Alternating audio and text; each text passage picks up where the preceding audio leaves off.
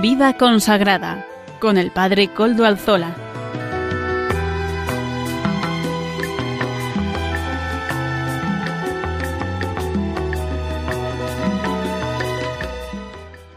Buenas tardes hermanos, amigos y oyentes. Hoy es jueves y son las 5 de la tarde, una hora menos en las Islas Canarias. Es por tanto la hora de vida consagrada en Radio María.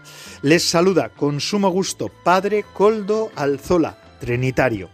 Hoy emito de nuevo desde Algorta, Vizcaya, desde donde normalmente suelo emitir y hablar con todos ustedes, desde esta parroquia del Santísimo Redentor, que la hago de todos ustedes porque les hago partícipes, porque rezo por todos los oyentes de este programa de vida consagrada.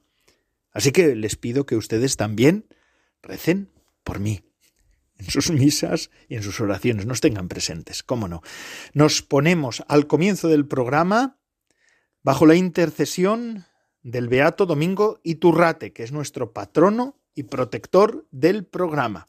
Saludo también a quienes nos están ayudando en el control en Madrid. Gracias a su servicio podemos emitir una vez más.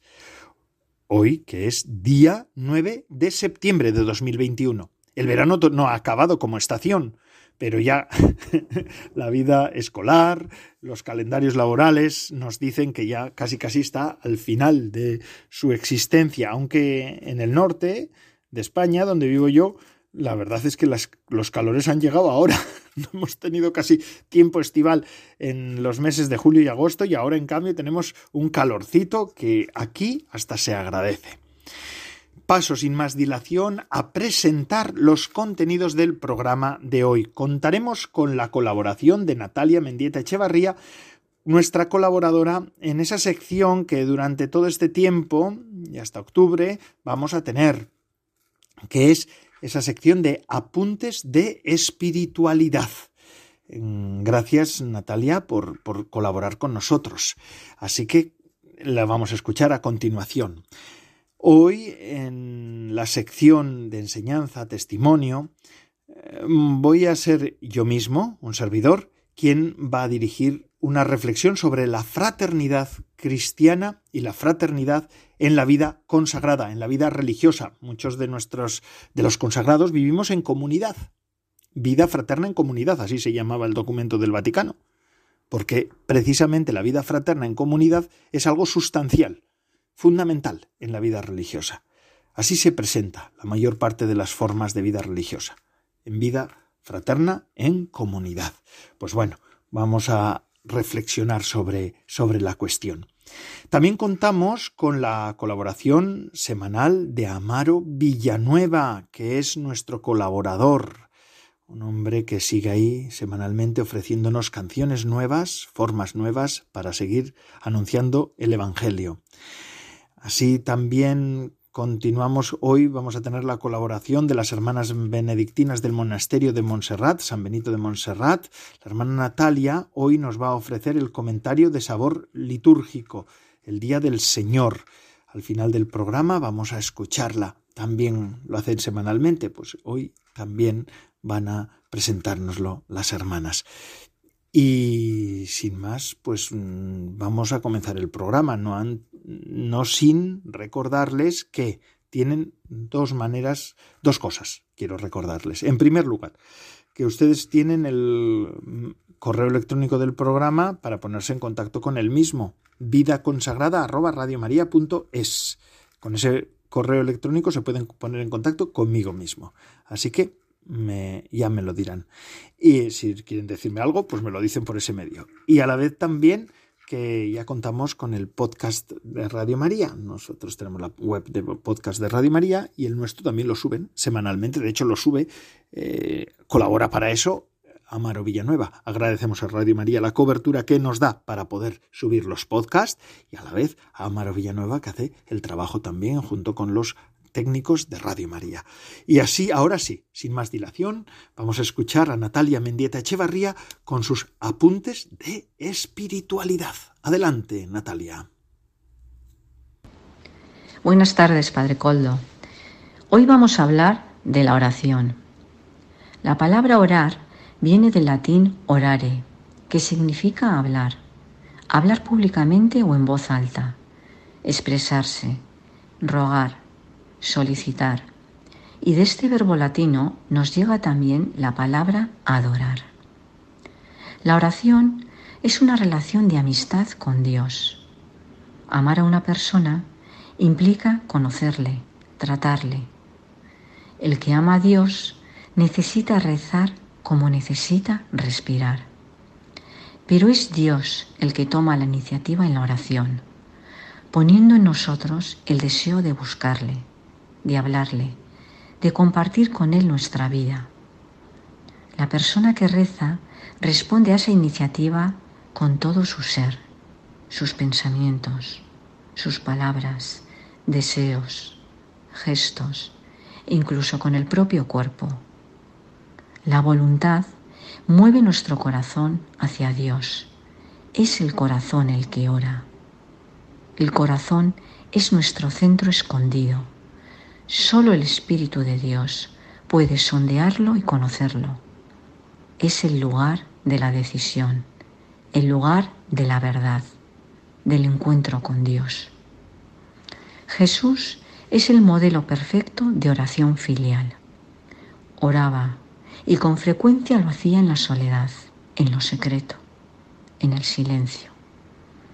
La oración de Jesús entraña una adhesión amorosa a la voluntad del Padre y una absoluta confianza en que es escuchado, incluso en los momentos más difíciles de su pasión.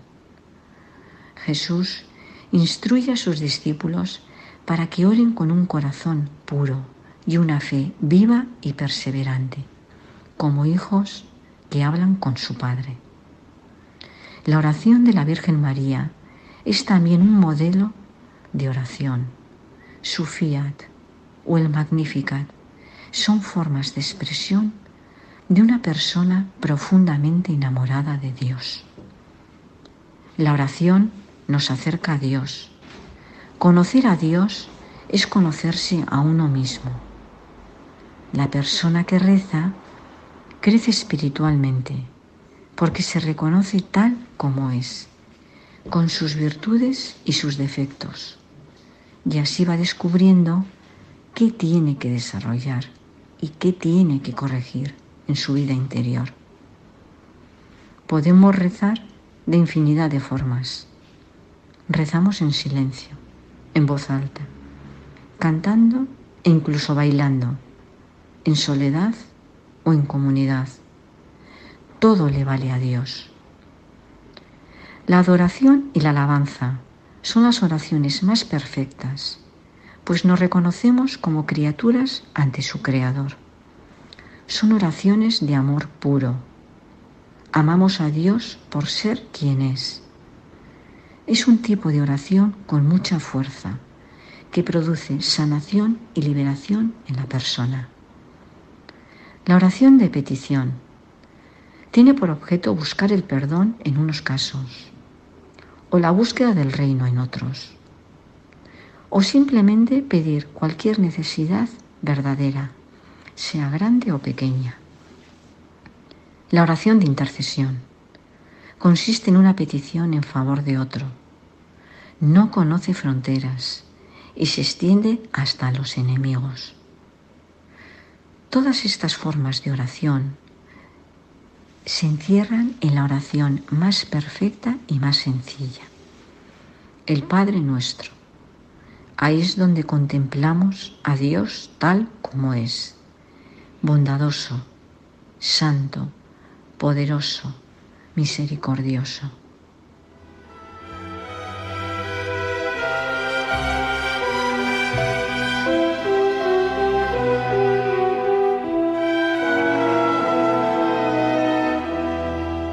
Agradecemos a Natalia Mendieta Echevarría esto, este espacio que nos ha dirigido a apuntes de espiritualidad en esta semana también. Y como les hablaba al comienzo del programa, Hoy voy a ser yo quien también les voy a dirigir unas palabras en este espacio largo que tenemos para reflexionar y para, para también conocer más. En estos programas de final de verano nosotros vamos a adentrarnos también en temas fundamentales. Y hoy querría hablarles, la vez anterior fue sobre el carisma de los fundadores, hoy me gustaría hablar sobre la vida comunitaria. ¿Por qué? Porque en la vida religiosa y en la vida consagrada en general, pero especialmente la vida religiosa de estos últimos tiempos, desde el Concilio Vaticano II hasta nuestros días, se ha dado mucha importancia y se ha subrayado la cuestión de la vida comunitaria. Y se ha dicho en ocasiones, los que somos religiosos lo hemos escuchado muchas veces, que es necesaria una renovación o revitalización de la vida comunitaria. Y me gustaría hablar de varios signos de renovación de la vida comunitaria. Eh, los signos por los que, bueno, pues podemos reconocer a una fraternidad que se renueva interiormente y que propone un modelo de renovación a la vida consagrada, eh, porque renovar la vida fraterna significa de alguna manera renovar ya la vida consagrada, la vida consagrada concreta, la que tú y yo vivimos, ¿verdad? Una comunidad interpreta y encarna la renovación de la vida religiosa en la medida que se dan estos signos. Primero, cuando se pasa de la lógica de la observancia a la de la comunión, o busca no solo hacer el bien, sino también que sus miembros se quieran, una fraternidad en la que el componente eh, de sincera afectividad y de ágape fraterno se vincule íntimamente con lo apostólico. Muchas veces nosotros tenemos comunidades donde se hace mucho y se quiere hacer mucho bien, pero no se cuida tanto el que los miembros de la comunidad nos vayamos queriendo, ¿verdad? Porque es al final lo fundamental. En segundo lugar, otro de los signos de renovación es aprende la comunidad que aprende y enseña a vivir en su seno la comunicación de la fe y de la oración. Esto es muy importante, mis queridos oyentes. Eh, si no hay, si no es una comunidad orante, no es una comunidad religiosa. La oración es algo fundamental. Y es que además, gracias a la comunicación en la fe y en la oración, nos apoyamos mutuamente, los religiosos en el fatigoso camino de la vida y de la consagración, y además proyectamos juntos la vida de forma evangélica. Y también podemos discernir el carisma que hemos recibido como don. un tercer signo es que es una comunidad que se inspira, inspira cada vez más en el modelo familiar, entendido en sentido amplio, es decir, en las modalidades de convivencia, en la organización de las relaciones internas, en las relaciones con el ambiente que nos rodea y en la recuperación de las dimensiones normales de la vida cotidiana. Es decir, las comunidades deben ser hogares. Si una comunidad religiosa no es un hogar para los que vivimos en ella, difícilmente va a, tener, va a ser una comunidad religiosa revitalizada y renovada. Necesitamos vivir como en familia, con una familia amplia, claro, no es lo mismo la familia propia de origen a la que vamos a vivir nosotros en la vida religiosa, pero donde haya rigidez, como dice el Papa Francisco, no puede haber Espíritu Santo. También una comunidad, cuarto tema, cuarto tema, perdón, que testimonia y confiesa la fe y la esperanza, así también como lo esencial, lo que es esencial en la vida religiosa y el testimonio religioso, y todo esto como un bien. Es decir, una, comunidad que dice que confesar la fe y la esperanza es un bien, que además también lo esencial de la vida religiosa, los votos, la comunidad, es un bien, y además que sabe que tiene que estar dando testimonio religioso, y todo esto como un bien. Es decir, una comunidad en realidad que verdaderamente se crea que lo que está viviendo es cierto. Porque muchas veces las comunidades religiosas viven, pero no dicen, no testimonian con su vida que lo que están viviendo es cierto. Esto es muy importante. En quinto lugar, eh, una comunidad se va renovando cuando aparece menos replegada y además centrada en sí misma y es más fiel a su identidad misionera tiende cada vez más al anuncio del Evangelio y, tiene también presentes a los pequeños y a los pobres. Cada uno en el carisma que hemos recibido, porque no es lo mismo un carisma que otro, ¿verdad? Los pobres los tenemos todos, pero, pero quiero decir, pues una persona que, una comunidad que se dedica a la enseñanza no puede ver los mismos pobres que una comunidad que se dedica a la sanidad, por ejemplo. Pero esto es importante. No estamos replegados en nosotros mismos, no nos centramos en una comunidad, en nuestra comunidad, siempre pensando en la comunidad y la comunidad en sí misma, sino que pretende ser fiel a la identidad misionera. Y bueno, pues lo fundamental de la comunidad es el anuncio del Evangelio y especialmente a los más vulnerables, a ellos, a la comunidad encomendados, ¿verdad? Esto es importantísimo. Después, un sexto tema que tiene que ayuda a ver si una comunidad está renovándose es recuperar el sentido de la hospitalidad y de la acogida como la dimensión natural de la vida religiosa. No solamente como apertura de la propia casa, sino también como disponibilidad a participar de la vida de los demás. No se trata de comunidades estancas que nos separemos del mundo, sino que tenemos que ser distintos al mundo porque nuestro testimonio tiene que ser testimonio religioso, pero estamos en medio del mundo sabiendo qué es lo que sufre el mundo, cómo vive el mundo. Para eso es muy importante, para esto es muy importante que los religiosos y religiosas seamos críticos ante el mundo y ante la sociedad que estamos viviendo, porque verdaderamente esta sociedad está muy inhumanizada y se va inhumanizando cada vez más. Así que hospitalidad, pero hospitalidad como también recibiendo a gente ¿eh? y también acompañando a la gente, escuchando a la gente, ¿no? Muchas veces los religiosos y religiosas tenemos que estar escuchando a la gente, atendiendo a la gente, eh, estando ahí, permaneciendo junto a la gente, pero a la vez también haciéndonos partícipes de sus aspiraciones, de sus lloros, de sus lágrimas, de lo que están viviendo, siempre con actitud crítica al mundo, porque el mundo es hostil y mucha gente está verdaderamente sufriendo a causa del mundo que tenemos. Otro, otro aspecto, el séptimo, una comunidad que se arraiga profundamente en el territorio y en la cultura local, que es capaz de provocar el entorno en el que la comunidad se encuentra y de asumir las provocaciones que le llegan de él, es decir, una comunidad tiene que ser del pueblo, del pueblo en el que está. Tiene que ser. Y esto, mira, mira, normalmente las comunidades religiosas, esta es la sensación que yo suelo tener, suelen estar bastante arraigadas en el pueblo, quitando algunas comunidades que igual están ahí por una circunstancia, pues en grandes ciudades, porque tienen que hacer un servicio particular en una institución grande. Mm, o que están en la investigación científica, hay comunidades que igual están todos, sus miembros son profesores de universidad y cosas de estas, pero en lo más normal es ver las comunidades religiosas en medio del pueblo, que, que tienen que servir, y es así. Eh, y además eso, ¿eh? que el mundo las vea, que sean signo visible, y así también podamos provocar a la, al, mundo para que cambie y también asumir también las provocaciones que el mundo nos hace, ¿no? Para pues saber también eh, hoy en día cómo podemos ser fermento en esa masa.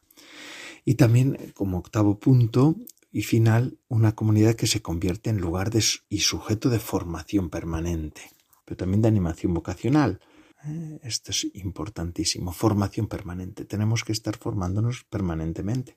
Pero la formación permanente no es que hagamos cursillos sobre un tema u otro, que eso también de vez en cuando habrá que hacer, sino la formación permanente de la vida religiosa, fundamentalmente y necesariamente, ¿cuál es? Es la de la formación permanente que se hace a diario. ¿Y cuál es la de diario? ¿La del Evangelio?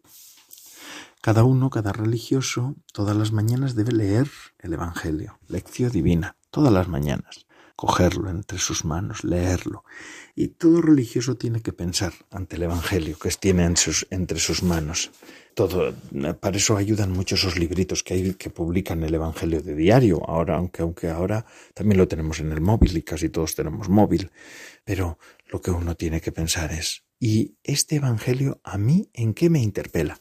Examínate ante el Evangelio. Esa es la formación verdadera. eso se llama la verdadera lección divina. Leer con ojos, con la mirada del Espíritu, la palabra que diariamente la Iglesia me ofrece. como religioso y como cristiano, ¿verdad? Pero, pero de un modo particular a los religiosos y a las religiosas, a, las, a los consagrados y a las consagradas. La Iglesia nos ofrece eso todos los días. Y entonces yo me conformo con ese, con ese evangelio que estoy leyendo. ahí va. Este, ¿qué me está diciendo hoy esto? ¿Qué me dice hoy Cristo a mí en este evangelio que la liturgia me ofrece en este día? Vale, tomo, primero lo reflexiono y en segundo lugar tomo nota. Es importantísimo tomar nota, tomar nota. ¿Por qué? Porque la lección divina además de ser matutina, porque se hace por la mañana, tiene que ser también escrita, es decir, tiene que estar escrita. Lección divina matutina et scripta. ¿Por qué? Porque la escritura nos compromete más. Mírate ante, ante el espejo del Evangelio, el Evangelio escrito, y luego toma nota. No hace falta que escribas diariamente tres páginas. A veces son una frase, son dos frases, son un texto más bien simple pero es esto. Yo me conformo con el Evangelio de Cristo, no de conformar, de conformarse, de, estar satisfecho, sino de tomar la forma de Jesucristo diariamente. Por eso reviso mi vida a la luz del Evangelio. Y esto es la formación permanente verdadera. La otra es institucional y es necesaria. Nosotros a veces los religiosos solemos decir, no, vamos a la formación permanente. ¿Y este año de qué va a ser? Pues mira, este año vamos a hablar de la bioética y vamos a traer unos expertos que nos van a hablar de la bioética en unos encuentros que vamos a hacer este verano. Estamos todos juntos allí, hacemos el encuentro y después nos vamos a casa. Reflexionamos, a veces nos sirven para mucho las cosas que aprendemos en esos encuentros, otras veces no tanto, vamos a ser sinceros. Pero eso no es verdaderamente la formación permanente. La formación permanente tampoco es necesariamente y fundamentalmente estar leyendo y leyendo y sacando cada vez más ideas teológicas, que también tenemos que leer teología, tenemos que rezar y leer teología. ¿Por qué? Porque los religiosos tenemos que saber de Dios. Y eso supone que tenemos que seguir pensando en Dios y pensando las cosas más importantes de Dios. Y eso es la teología. Pero, además de eso, además de eso, los religiosos fundamentalmente nos tenemos que conformar con Cristo, con el Señor. ¿Y cómo nos conformamos con el Señor? Pues en el Evangelio diario, todos los días. Ahí tenemos. La liturgia además nos lo ofrece. No hace falta que nosotros busquemos cosas raras ni buscamos situaciones arcanas allí en un libro perdido. No, no, no, no, no, no. Si diariamente el Señor ofrece su Evangelio, su palabra. Ahí yo me conforto y me confronto más bien. Me conformo con Cristo y digo, vamos a ver, ¿qué es lo que hoy me está diciendo que tengo que cambiar? Y así yo lo escribo y una vez escrito doy gracias a Dios porque Él sigue contando conmigo y me cuenta entre sus discípulos y apóstoles. Perfecto, hermanos. Pues así, estos son los ocho rasgos que una comunidad tiene que tener para que se vaya renovando. Mm, pasa de la lógica de la observancia a la de la comunión. No solamente se trata de hacer bien, sino también de que los hermanos que viven en la comunidad se quieran. Eh, claro, tiene que ser una comunidad religiosa, por tanto hay que vivir la oración y en la fe y compartir la fe. No solamente tenemos que compartir, eh, qué sé yo, una tarta el día de la fiesta de no sé qué, que también, sino también tenemos que compartir la fe. También tiene que ser un hogar, comunidad, hogar. Eso es muy importante. Tenemos que testimoniar. Se tiene una comunidad que se va renovando, es una que testimonia y confiesa la fe. También está feliz por ser religiosos, con sus votos, con la comunidad. Eh, entiende que el ser religioso es un bien. Eso es importante no se tiene, es quinto aspecto, no tiene que estar centrada en sí misma y replegada sino que más bien tiene que dedicarse al, anuncio del Evangelio, especialmente a los más vulnerables.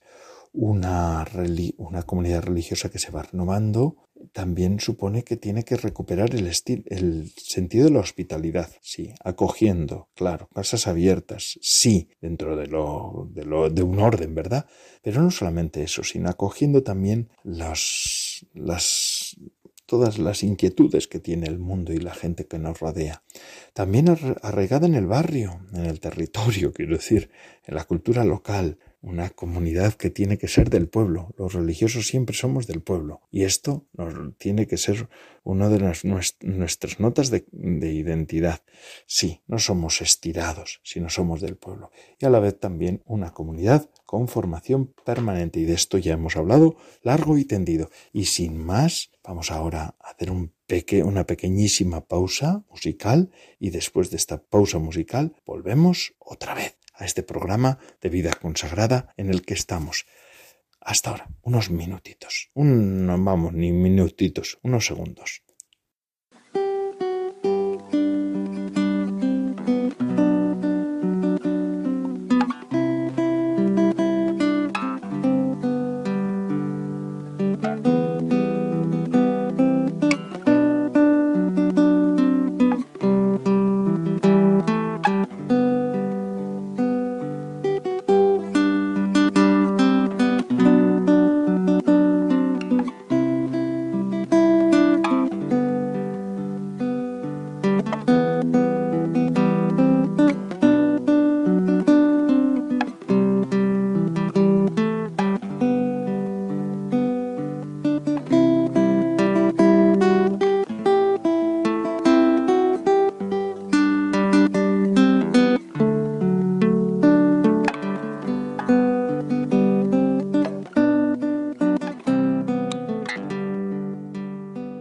Después de esta breve pausa musical, eh, seguimos en el programa Vida Consagrada de, Radio María. Y les sigo hablando yo, Padre Coldo Alzola, conductor del mismo. Estamos hablando hoy sobre la fraternidad, porque es uno de los temas fundamentales en la vida consagrada, ¿no? La vida consagrada por lo menos en comunidad. Hay una, una, forma de vida consagrada también en la eremítica que no es en comunidad, pero también de alguna manera los ermitaños tienen una referencia comunitaria, pero no voy a entrar en ello porque además tampoco yo soy perito en la materia. No tengo mucho, no tengo mucho conocimiento sobre la vida eremítica. Pero eh, la vida normal que nosotros conocemos de los religiosos y consagrados, pues es vida en comunidad, en fraternidad. Y hablábamos de, de, los, de la renovación de la vida comunitaria y unos signos de renovación. Hablábamos de los ocho signos de renovación, ocho entre otros, ¿verdad? O alguno me dirá, pues también hay algunos otros, pues también hay algunos otros, pero vamos, nosotros hablaríamos de esos ocho.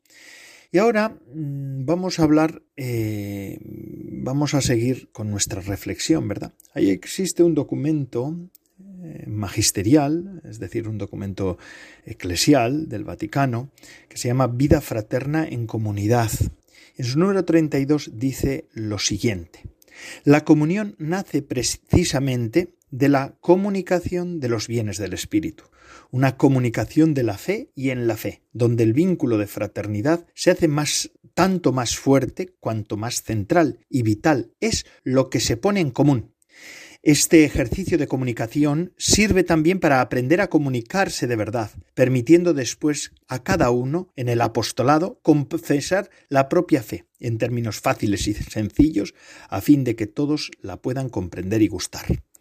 Vida fraterna en comunidad número 32. Fijaos qué párrafo tan hermoso y tan profundo, ¿no? Eh, se habla de la comunicación y de la comunidad que reside en la comunión. Comunión. Y esta comunión se nutre de la comunicación de bienes eh, del espíritu. En ese sentido, comunicación eh, eh, quiere decir no de comunicar mm, de palabra, sino comunicar es poner en común. Comunicación en la fe, de la fe y en la fe, de la fe y en la fe, comunicarse la fe, poner en común la fe, entregarse la fe los unos a los otros. Y además esto se hace en la fe, en la fe. Esto es hermoso, ¿no? La comunión en la vida, en la comunidad religiosa, nace exactamente del compartir. Y además de un compartir específico. Sobre todo, nace del compartir de los bienes del espíritu. Porque muchas veces nosotros pensamos que hay que comunicarse, hay que compartir todo. Sí, y es cierto, pero sobre todo lo que no debe de faltar en nuestra, lo que no debe, debe faltar en nuestra comunicación de bienes es los bienes espirituales. Para que este sueño del compartir sea posible, es también importantísimo y necesario, imprescindible, la capacidad de adorar el misterio del otro.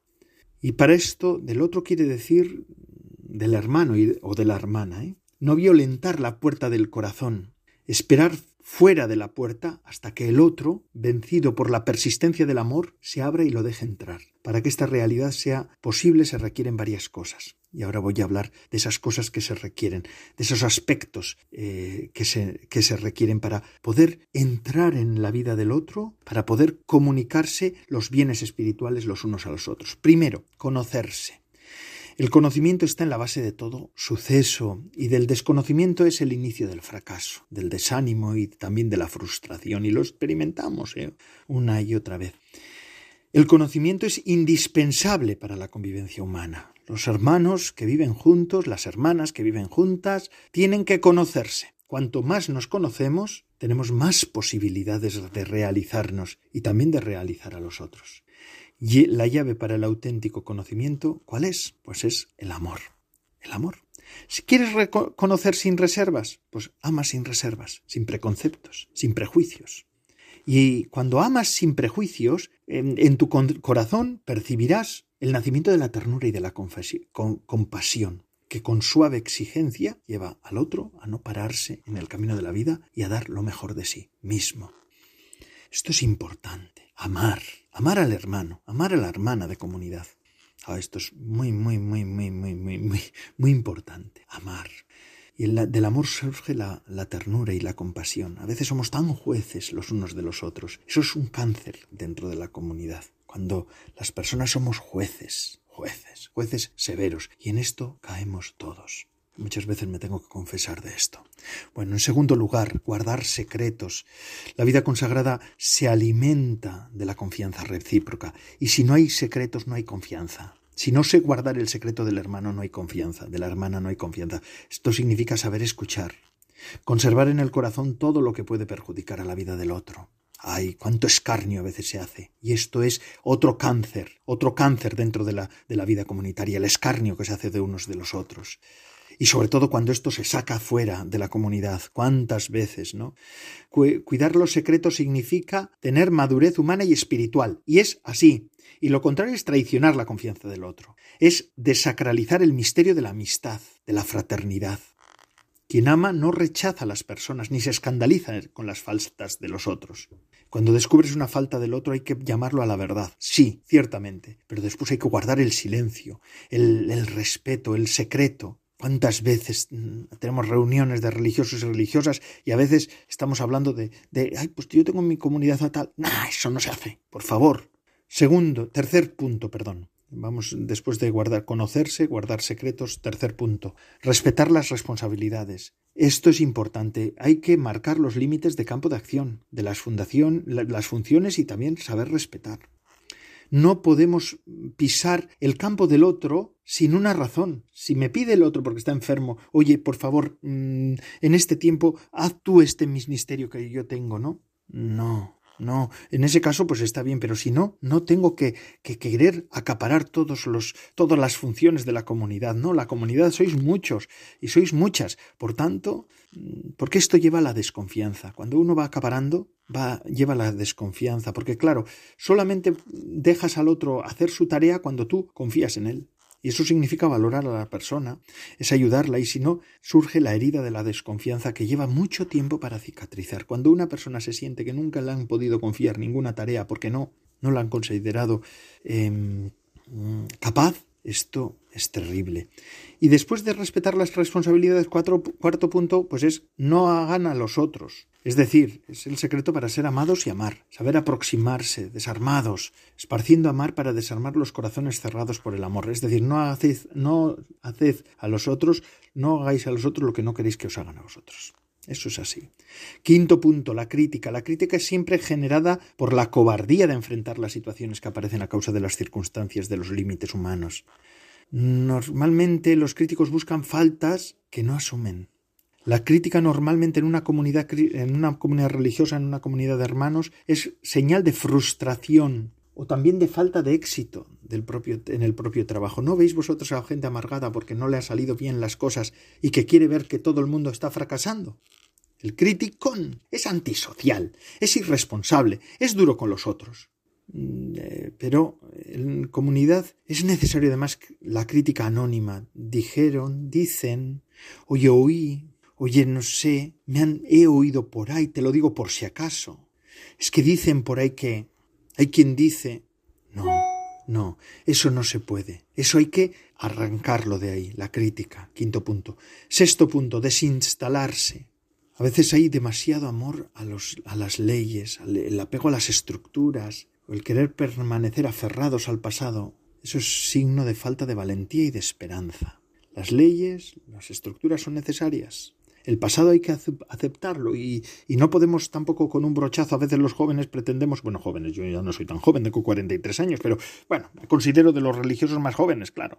Pero a veces nosotros queremos de un brochazo romper todo. Pues no se puede, no, eso no está bien, pero tampoco se puede estar siempre con las estructuras. Ya venga.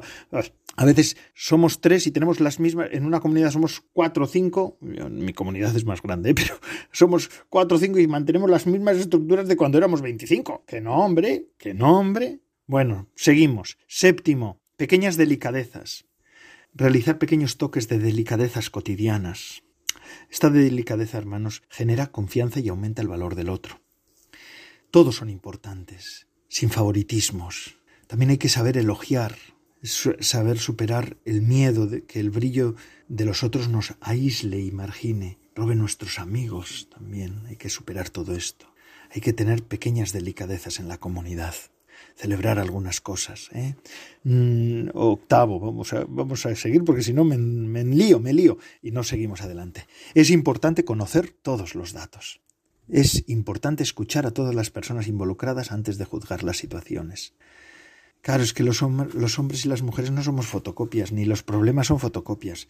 Es que, claro, esto pasó en otra comunidad y entonces aquí va a pasar. No, no, los que, sobre todo los que tienen que ejercer algún ministerio de responsabilidad, provinciales, superiores, tienen que saber mm, conocer bien, conocer bien, eh, llegar al corazón de las personas, escuchar a las personas. Ocho. Y eh, relacionado con esto, el noveno, asumir errores. Nosotros no acertamos en todo. Yo no acierto en todo. Tú no aciertas en todo. No hay quien acierte en todo. Y hay que aceptar los fallos para poder acertar en el mañana. Los problemas deben ser tratados con simplicidad, con sinceridad y también con serenidad. Y, es necesario buscar la unidad sin desánimo, sabiendo respetar la variedad y el pluralismo. Esto es importantísimo también.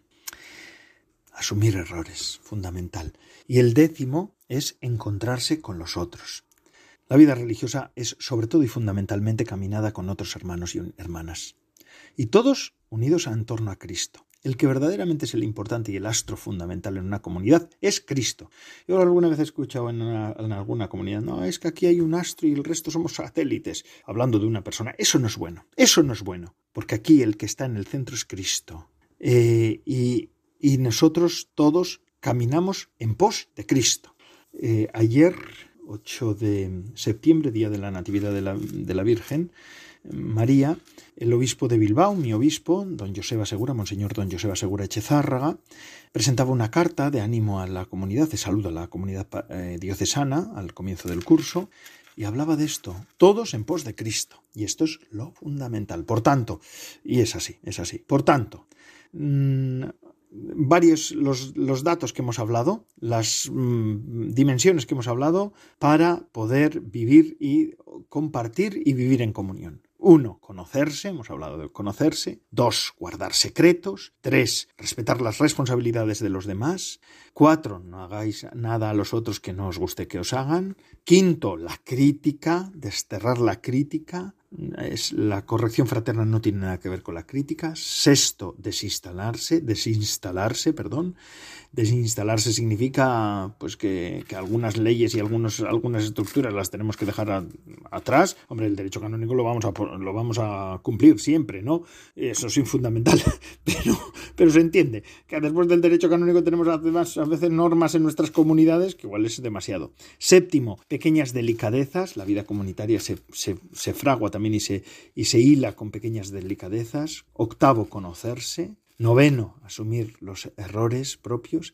Y después, décimo, encontrarse con los otros. Bueno, pues ahora sí, ya hemos acabado esta exposición del día de hoy y vamos a seguir con nuestro programa. Ahora vamos a escuchar de la mano de Amaro Villanueva música para evangelizar. Hermanos, adelante, Amaro Villanueva.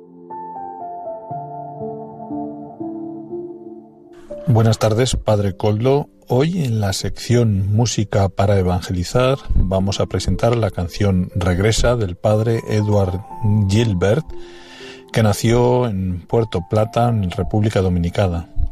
Desde temprana edad, interesado en el canto, participaba de los coros parroquiales donde afianza su deseo de cantar para Dios. Fue ordenado sacerdote el 18 de diciembre de 2010, desempeñando distintas funciones en el ámbito diocesano. Fue vicario y ecónomo de la catedral y posteriormente administrador parroquial de la parroquia Santa Rosa de Lima. Preocupado por el ámbito musical en la iglesia, funda el ministerio Caibós, donde se motiva a incursionar en la producción musical, consciente del enorme talento que existe en la iglesia y para así ofrecer la oportunidad de una producción profesional a una nueva generación de cantantes que quiere evangelizar por medio de la música. Actualmente se encuentra en la diócesis de Phoenix, en Arizona, desde donde trabaja para elevar la calidad de nuestra propuesta musical. Hoy, como decimos, vamos a presentar la canción Regresa.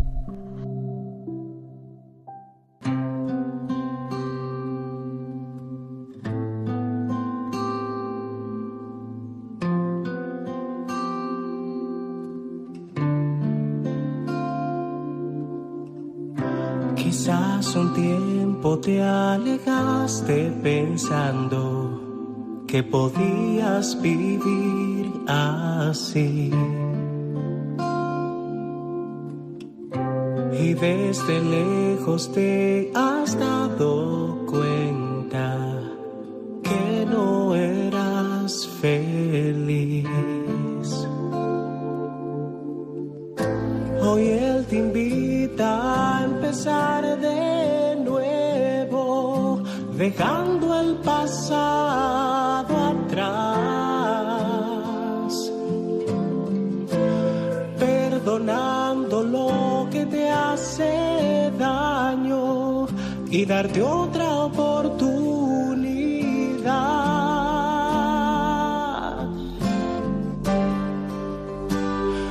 Regresa. tienes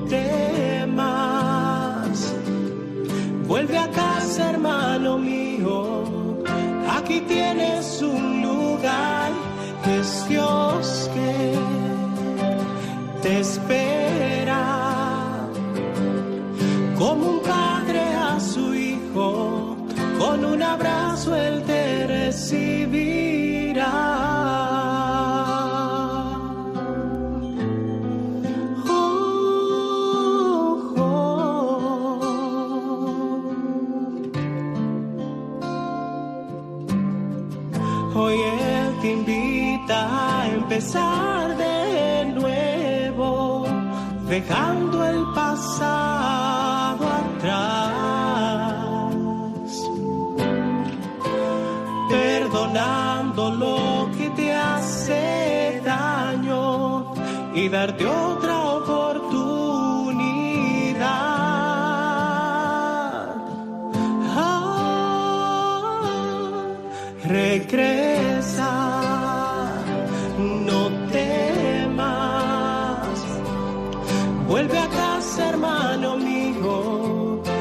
aquí tienes un lugar, es Dios que te espera. Como un padre a su hijo, con un abrazo él te recibirá. Muchas gracias, Amaro Villanueva por la colaboración, por tu colaboración, que es este Música para Evangelizar semanalmente. Amaro ya lleva años colaborando con este programa, ya es un nombre, un nombre que recordamos además a Amaro por lo peculiar del nombre, pero además también porque nos colabora ah, semanalmente. Amaro Villanueva, muchísimas gracias por su música para evangelizar. Y ya la última sección, ya casi casi el programa se ha acabado. En este caso vamos a escuchar a las monjas benedictinas del monasterio San Benito de Montserrat y hoy en concreto a la hermana Natalia que nos ofrece este comentario de sabor litúrgico. Buenas tardes, Padre Coldo y queridos radioyentes del programa Vida Consagrada de Radio María. Hoy desde el monasterio de San Benito de Montserrat os habla la hermana Natalia. En el Evangelio de este domingo vemos que Jesús hace una pregunta a sus discípulos. ¿Quién dice la gente que soy yo? ¿Qué dice nuestra sociedad sobre Jesús?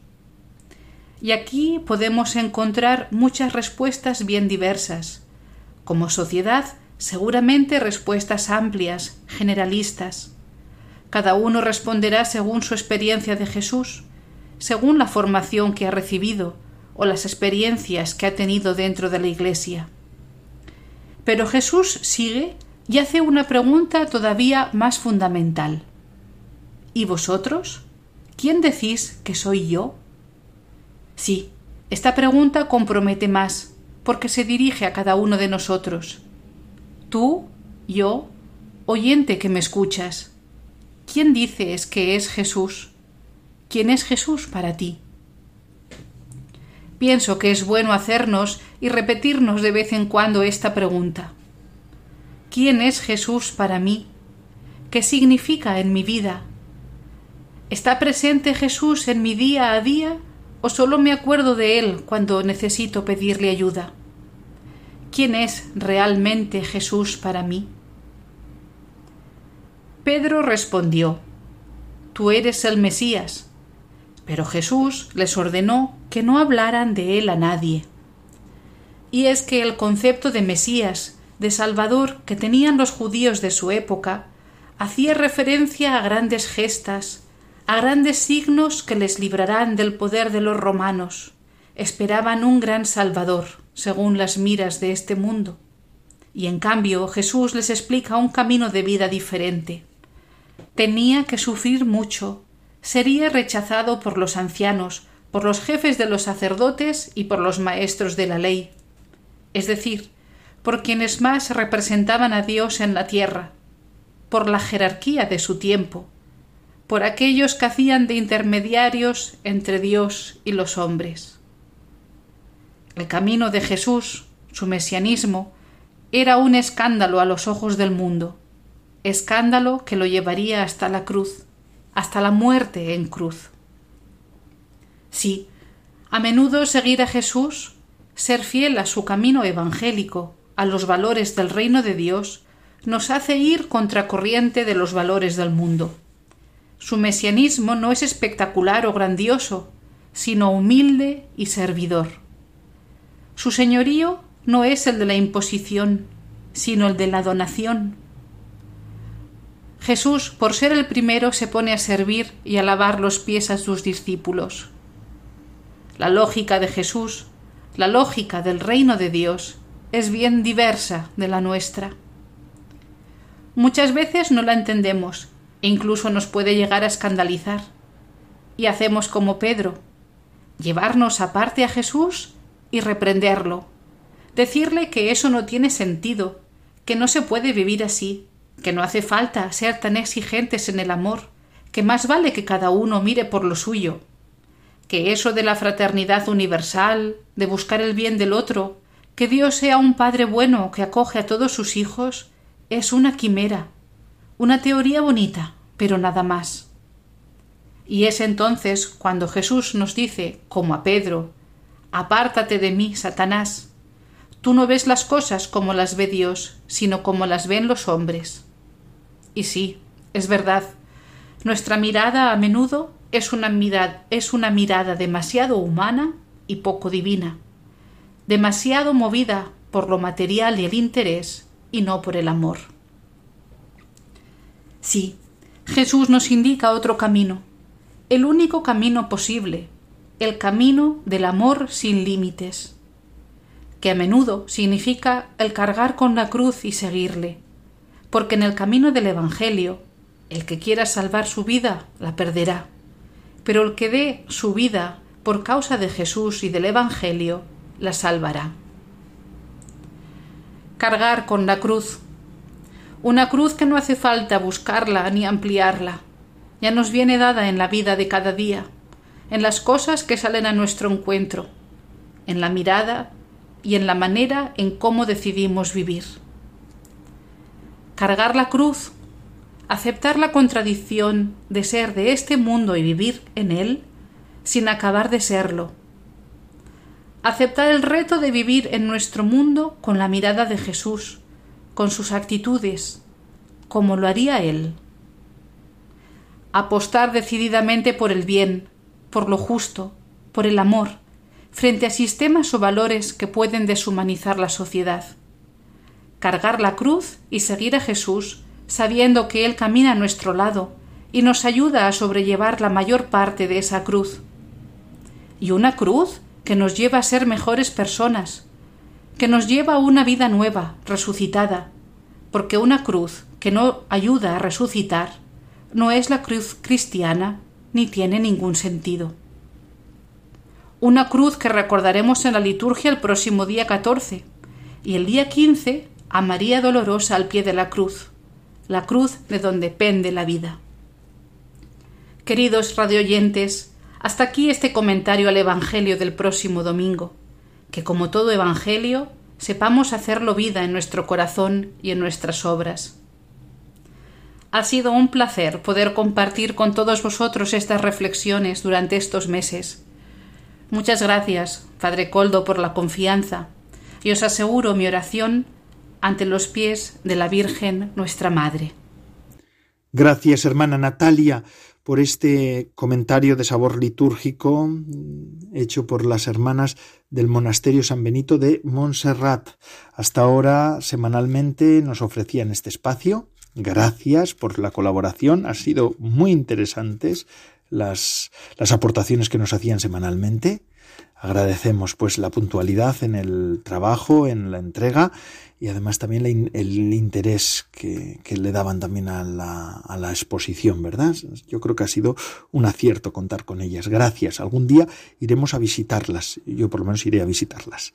Y ya, sin más, concluimos el programa de vida consagrada de Radio María. Ya se ha acabado. Una semana más hemos estado juntos. Gracias a todos, porque semana tras semana nos ofrecen su fidelidad y también su compañía. Verdaderamente es un gozo para mí poder contar con ustedes. ¿Eh? Todos los programas de la Radio de la Virgen cuentan con su público y esto es verdaderamente los oyentes son los que le dan alma a, este, a esta radio. La forma se la da María, el alma se la dan ustedes también y sus oraciones. Así que ahora les dejo con la programación de Radio María, que esto no para, 24 horas de emisión esto es un milagro verdadero. Así, algún día se escribirá la historia de Radio María España y nos daremos cuenta que esto ha sido obra de quien ha sido. Y se despide de todos ustedes, Padre Coldo Alzola Trinitario. Recen por mí, yo lo hago por ustedes. Hasta la semana que viene, si Dios lo quiere.